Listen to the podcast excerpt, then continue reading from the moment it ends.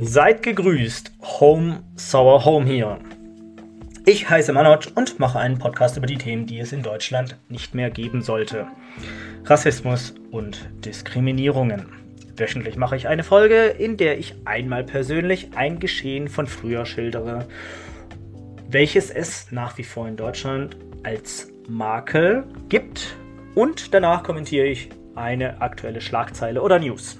Hier stehen dabei die rassistischen Entgleisungen im Fokus, die ich versuche einzufangen. Ein kurzer Zwischenstand. Meine ursprüngliche Intention war es, zweimal die Woche eine Folge zu veröffentlichen.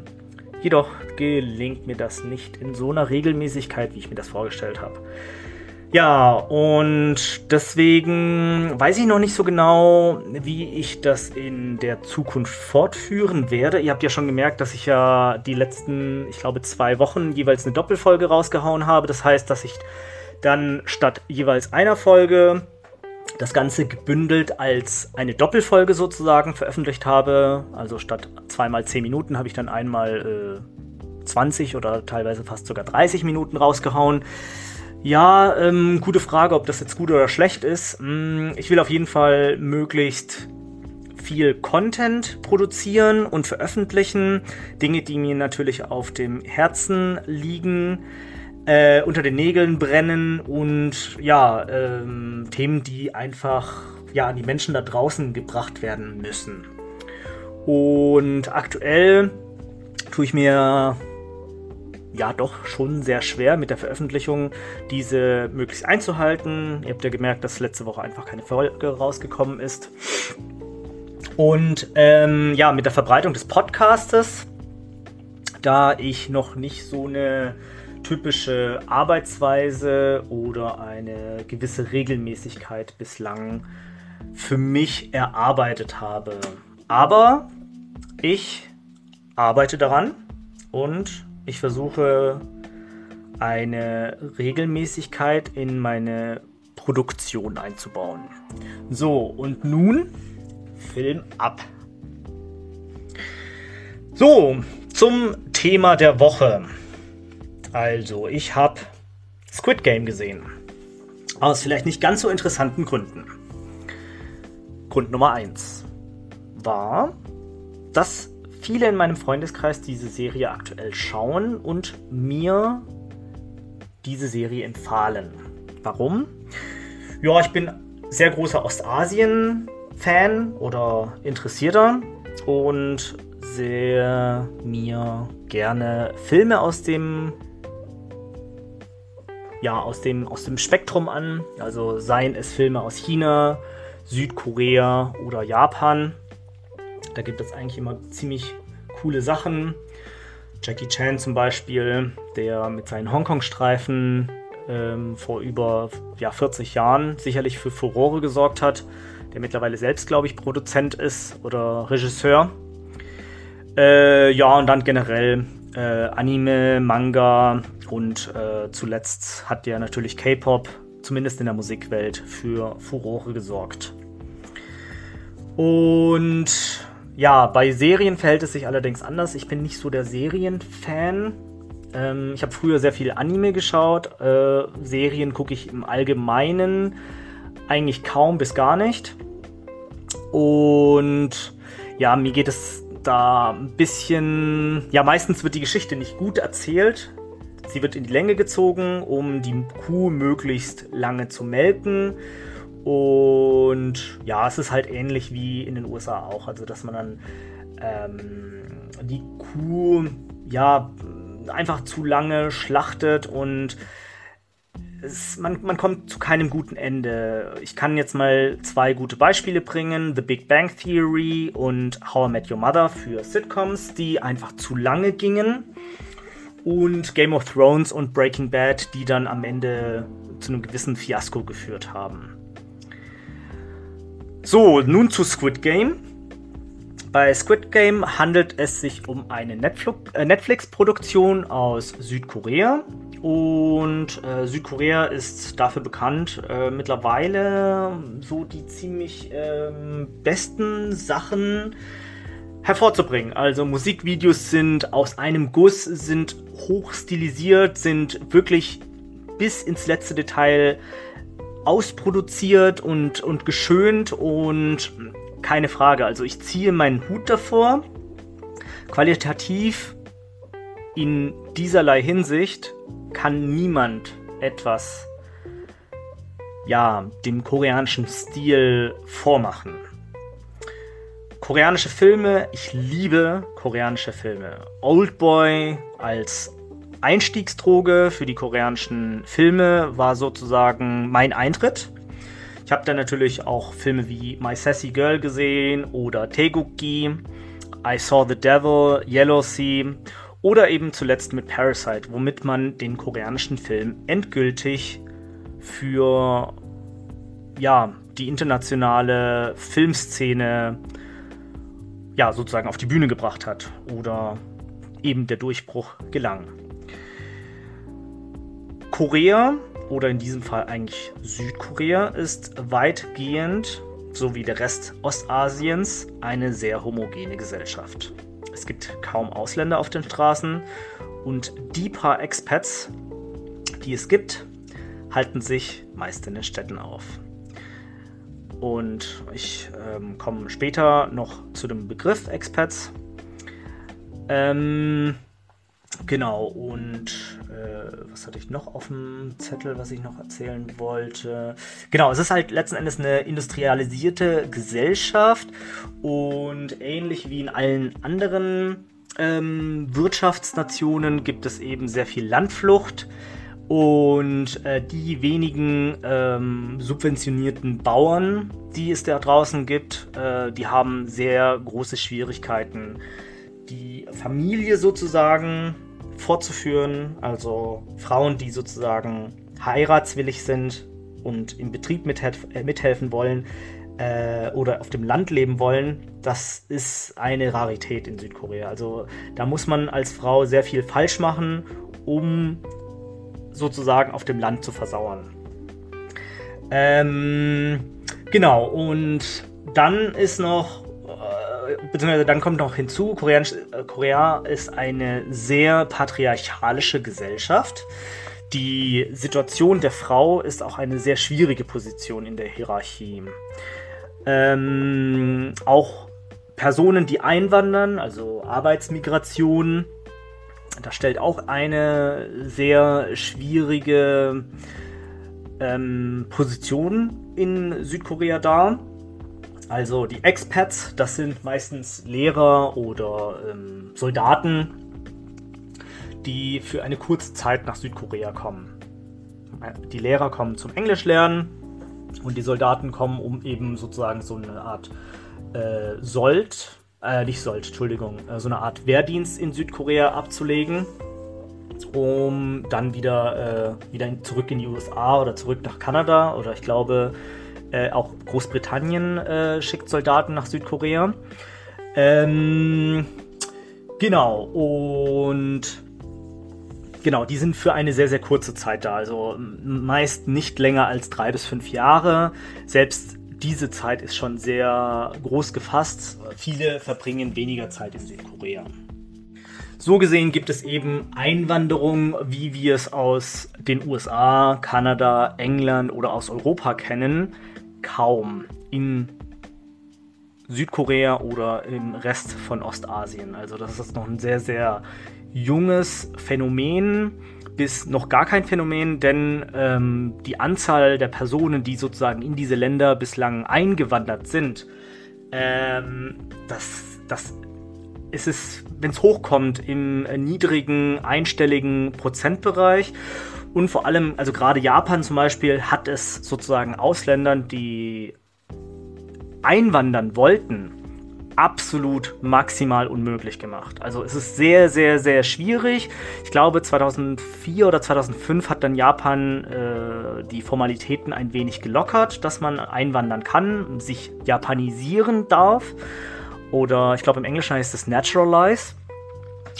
Und ähm, das ist aber auch wirklich sehr, sehr schwierig. Also ähm, ich kenne jetzt leider nicht die äh, gesamten Bedingungen, die man eben in, im Osten Asiens eben durchmachen muss, aber es ist nicht so einfach wie zum Beispiel in Europa. Also, dass man dann sagen kann, okay, ich komme jetzt hier zum Arbeiten oder ich bin äh, ja, Flüchtling, was ja auch so ein, äh, ja, seit fünf Jahren, seit sechs Jahren jetzt in Europa ein großes ähm, Problem geworden ist. Also Problem im Sinne von, dass sich viele Länder schwer tun, diesen armen Menschen unter die Arme zu greifen, zu helfen und im Grunde genommen auch einfach einzusehen, dass man als Europa europäische ehemalige Kolonialmacht auch ein wenig sich ja seinen Fehlern stellen muss und sich darüber im Klaren sein sollte, dass die Geschehnisse, an denen man unter anderem beteiligt ist oder war, ähm, ja, solche Konsequenzen und mitunter haben wird. Also dass die hiesige dortige Bevölkerung dann nicht in den, äh, in den Heimatländern bleiben kann, sondern äh, zur Flucht unter anderem gezwungen wird. So, mit solchen Dingen hat Ostasien prinzipiell nicht viel zu tun, abgesehen China. Aber ähm, man möchte ja auch sich diesen industriellen Anstrich verleihen und sagen, hey, ähm, seht her, wir haben auch Einwanderung, weil wir sind auch reich oder wir haben es mittlerweile auch auf diese Reichenliste geschafft. So, ähm, Japan und Südkorea haben aber damit an sich nicht so viel zu tun, ähm, denn zwar gibt es auf dem Papier Einwanderung, aber diese läuft extrem schleppend und fast schon unsichtbar ab. Ähm, wie es in Japan genau ist, weiß ich nicht. Da möchte ich jetzt auch nicht zu viel ausschweifen. Aber in Südkorea ist es seit ungefähr 20 Jahren so, dass es Hilfskräfte, äh, Hilfskräfte gibt aus Südostasien, also ähm, Philippinen, Thailand, ähm, Indonesien, Pakistan, Indien, Sri Lanka. Und diese Menschen kommen nach Südkorea, um für eine begrenzte Zeit in der Schwerindustrie zu arbeiten. Das ist ähnlich wie in Deutschland damals die türkischen Gastarbeiter, äh, die italienischen und spanischen Gastarbeiter ebenfalls oder eben auch die koreanischen Krankenschwestern, die damals dann kamen, die äh, in also entweder in den Kohlekraftwerken gearbeitet haben oder in der sonstigen Schwerindustrie und die Krankenschwester natürlich als äh, sozusagen Schwestern oder Bruder, brüderliches Band, welches eben Südkorea und damals Westdeutschland verband, zu zeigen, dass man auf derselben Seite ist. Äh, ähnlich wie in Deutschland hat man sozusagen diese Gastarbeiter, ähm, oder ähnlich wie in Deutschland ist es so, dass diese Gastarbeiter oder diese ähm, ja, äh, armen Teufel, nenne ich sie jetzt einfach mal, unterbezahlt werden, weniger Rechte haben und, das finde ich das Allerschlimmste, ekelerregend in der Gesellschaft, in der koreanischen homogenen Gesellschaft behandelt und besprochen werden. Vorurteile sind zum Beispiel, sie leben in ihren Heimatländern auf Bäumen, essen irgendwie vom Boden, waschen sich nicht, essen den ganzen Tag Bananen, liegen faul in der Sonne rum, vergewaltigen oder kommen nach Südkorea, um Krankheiten zu bringen oder ja, sich an den Frauen zu vergreifen, sind wenige der offensichtlichen äh, im Fernsehen und in Zeitungen berichteten Vorurteile. Meist wird das ohne erkenntliche Nachweise berichtet und dass man sich ja in Acht nehmen soll, wenn man solche Leute sieht. Und tatsächliche Vorkommnisse werden dann ähm, ja, aufgebauscht und ja, die, die, ja, die, die Gastarbeiter, die ohnehin schon gebeutelt sind, werden dann noch mehr mit Vorurteilen belastet. Und so ist es auch mit Squid Game, um wieder zurück zum Thema zu kommen. Denn es handelt sich genau um dieselbe Scheiße. Also, es ist einfach zum Kotzen. Es zeigt wieder nur Südkoreaner, hauptsächlich. Und das ist ja okay. Es ist ja immerhin eine koreanische Serie, auch wenn sie für Netflix produziert wurde, ähm, die ein internationales Publikum hat Aber ähm, kann ja sein, dass man da sozusagen eine, ja, einfach sozusagen eine Fiktion im Grunde genommen erstellt und sagt, okay, hier gibt es nur Südkoreaner und nichts anderes. Kein Problem. Aber man hat einen stereotypischen armen Menschen mit dunkler Hautfarbe, der in eine Kriminalität abgerutscht ist und kaum oder nur stockend Koreanisch spricht. Und während seiner Anwesenheit wird über ihn in der dritten Person gesprochen. Oder es wird ja, glaube ich, auch einmal in der Serie gesagt, der soll doch her, der soll doch, der soll doch zurückgehen, dort wo er herkomme. Sorry, aber Netflix, ich weiß ehrlich gesagt nicht, warum so eine Scheiße drinbleiben durfte. Das ist rassistisch, das ist diskriminierend und das passt überhaupt nicht in das eigentlich so offene, äh, weltoffene Netflix, welches eigentlich, ja, welches im Grunde genommen auf der ganzen Welt zu sehen ist. Und im Übrigen, das ist natürlich auch ganz schön viel ähm, Zündstoff, wenn ich ehrlich bin, ist der Schauspieler aus Indien, also ähm, und ähm, ja, spielt einen Pakistaner.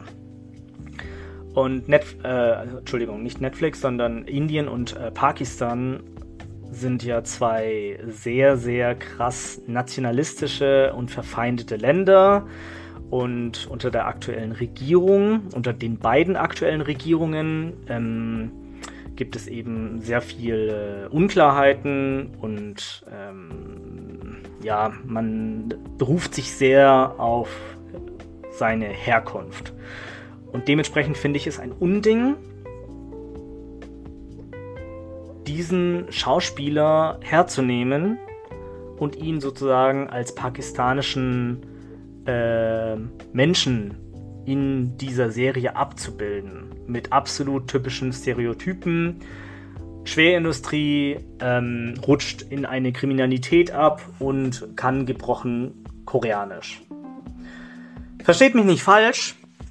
Es ist schön zu sehen, dass Südkorea, das an und für sich eine homogene Filmlandschaft hat, endlich mal ein bisschen diverser wird und das auch in ihren Casts endlich versucht unterzubringen. Aber muss man diese Klischees bedienen? Muss man diese auf so einer billigen, beschissenen Art und Weise pflegen und bedienen? Muss man diese Vorurteile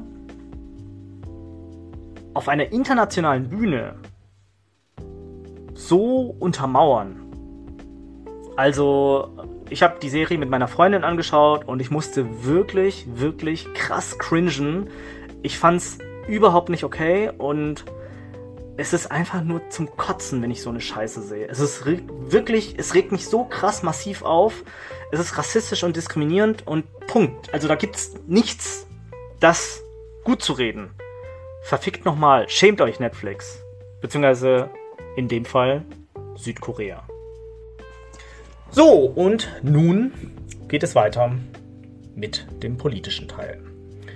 Wir haben das Jahr 2021, das Jahr, in dem Angela Merkel ging. Sie hat sich nicht zur Wiederwahl aufstellen lassen. Es finden Ampelgespräche statt, also eine Koalition zwischen der SPD, FDP und den Grünen. Was das für uns heißt, wissen wir noch nicht so genau. Und ja, es ist schade, dass die FDP mit im Boot sitzt. Und ja, an sich ist das ja interessant, denn sie ist eine liberale Partei, aber eine ja, neoliberal, wirtschaftlich, sehr wirtschaftlich denkende Partei, die auf der einen Seite selbstverständlich Weltoffenheit an den Tag legt, gleichzeitig sich aber nicht zu schade ist, auch mit AfD-nahen Positionen zu verkehren oder diese an den Mann slash Frau bringen zu wollen. Die FDP hat auch ein schwieriges Problem mit Neureichen oder Personen, die einen Hang zu Wirtschaftskriminalität haben. Ich sag mal, im CDU-Jargon würde man das Clankriminalität nennen, aber nur bei Menschen, die keine Erfolge in der Nazi-Zeit gefeiert haben. Zwinker, zwinker. Jedenfalls bin ich unsicher, wie es weitergeht. Es ist schön, dass die Grünen mit im Boot sitzen, aber auch hier muss man sich warm anziehen, da ich gerade weil die Grünen tatsächlich bezüglich des Klimawandels noch keine wirklichen klaren Ziele ja, in Stein gemeißelt, äh, vermittelt bekommen haben, ist das für mich nur eine CDU im grünen Anstrich. Das, ist, das sind harte Worte, aber aktuell sieht es wirklich danach aus. Also bis jetzt sind noch keine konkreten Dinge übermittelt worden und bin jetzt mal gespannt, was da jetzt in nächster Zeit noch ähm, passieren wird. Ich hoffe und wünsche es mir, denn die Linken sind leider nicht drangekommen und ich weiß auch ehrlich gesagt nicht, obwohl viele linke Thematiken wie zum Beispiel Wohnen, also Wohnen oder äh, soziale Gerechtigkeit ähm, oder auch, sage ich jetzt mal, das Gesundheitssystem oder auch das Krankensystem, also Krankenhaussystem. Da gab es ja äh, in den letzten zwei Jahren viel, was falsch gemacht wurde und die Linken waren die einzigen, die sich mit diesen Themen auseinandergesetzt haben. Es gab ja auch eine ähm, Krankenschwester hier in München, die sich für die SPD zur Wahl aufgestellt hat. Sehr sympathische junge Frau und ähm, ihr ist es auf jeden Fall vergönnt, dass sie da eine hoffentlich gute Position bekleiden und auch sich für diese Berufsgruppe einsetzen wird. So, zum nächsten Punkt. Ich würde eigentlich auch ganz gerne witzige Podcasts machen, statt mich stets darüber aufregen zu müssen, wie verfickt beschissen Politik abläuft. Was alles an korrupten CDU-Schweinen da draußen rumläuft und wie viel den Leuten auch noch heute im Jahr 2021 egal ist. Wie aufgedunsen Bürokratie ist oder welche Endzeitstimmung aktuell der Kapitalismus verbreitet. Wohnraum ist unbezahlbar, die Reichen werden immer reicher, Arme werden immer ärmer und die Vereinsamung schreitet voran. Migration wird als Makel wahrgenommen. Das muss immer und immer ein Thema bleiben, denn es hat sich einfach in der letzten Zeit nicht viel getan oder verbessert. Und auch wenn ich jetzt sehr viel gerade gegen die FDP ausgeteilt habe, habe ich letztens gelesen, dass sie sich nach wie vor stark mache, das BAföG zu vereinfachen und die Bürokratie zu entschlanken. Nee, zu verschlanken, Entschuldigung. Und ja, das hört sich eigentlich ganz cool an. Aber ich habe da auch hier wieder ein kleines Problem. Und zwar habe ich gesehen, dass ja die Cannabis-Legalisierung wieder zu einem Thema gemacht wurde, welches man alle zehn Jahre mal rauskramt aus der Schublade. Und dann wird das diskutiert, als sei das jetzt kurz vor dem Durchbruch, nur um dann das Thema wieder in die Schublade zu stecken. Und dann liegt diese Idee da. Und in dieser Zwischenzeit wird dann irgendwie geschachert oder irgendwas wird da durchgewunken. Ich weiß es nicht. Ich kann mich aber noch erinnern, als ich studiert habe, wurde das damals in Hamburg auch diskutiert, im Jahr 2010. Und ich dachte damals auch, oh, oh, oh, das wird jetzt endlich. Aber ja, nix war's. Okay. So, dann möchte ich noch eine kleine Sache loswerden. Und zwar der Aufreger der letzten Woche. Und zwar ist es einfach untragbar und unsäglich dumm, wenn Menschen, die einen nicht kennen, einem eine vermeintliche Integration bescheinigen wollen. Welches Recht haben diese Personen? Was qualifiziert sie, mir das bescheinigen zu dürfen? wieso haben wir in Deutschland diesen fucking Fetisch nach Herkunft? Was genau steckt hinter dieser Frage? Warum gehört das so sehr zu einem Kennenlernen hier? Mich hat das letztens wirklich so massiv geärgert, dass noch bevor man sich nach meinem Namen erkundigt hat, nach meiner Herkunft gefragt wurde. Ebenfalls wurde mir dann gesagt, ich sei ja bestens integriert. Auf die Frage, was das für diese Person heißen soll, konnte mir die Person darauf keine Antwort geben. Ich wollte die Person vor der Gruppe nicht bloßstellen, weswegen ich es dabei belassen habe. Aber es ist halt die. Ich, ich kann das einfach nicht ab. Es ist einfach zum Kotzen und ich weiß nicht, also dann hat das wieder eine Person aus dieser Gruppe, die ich nicht kannte, probiert mit Was für ein Landsmann bist du? Sind wir hier bei den Bauern oder was? Also furchtbar. Maximal und außerordentlich minder bemittelt. Tut mir leid, aber das ist für mich ein ähnliches Wort, also Landsmann, ja, die Frage nach, was für ein Landsmann bist du, das ist ähnlich wie, wie das N-Wort. Tut mir leid, aber das löst bei mir Ekel und eine Zumutung aus.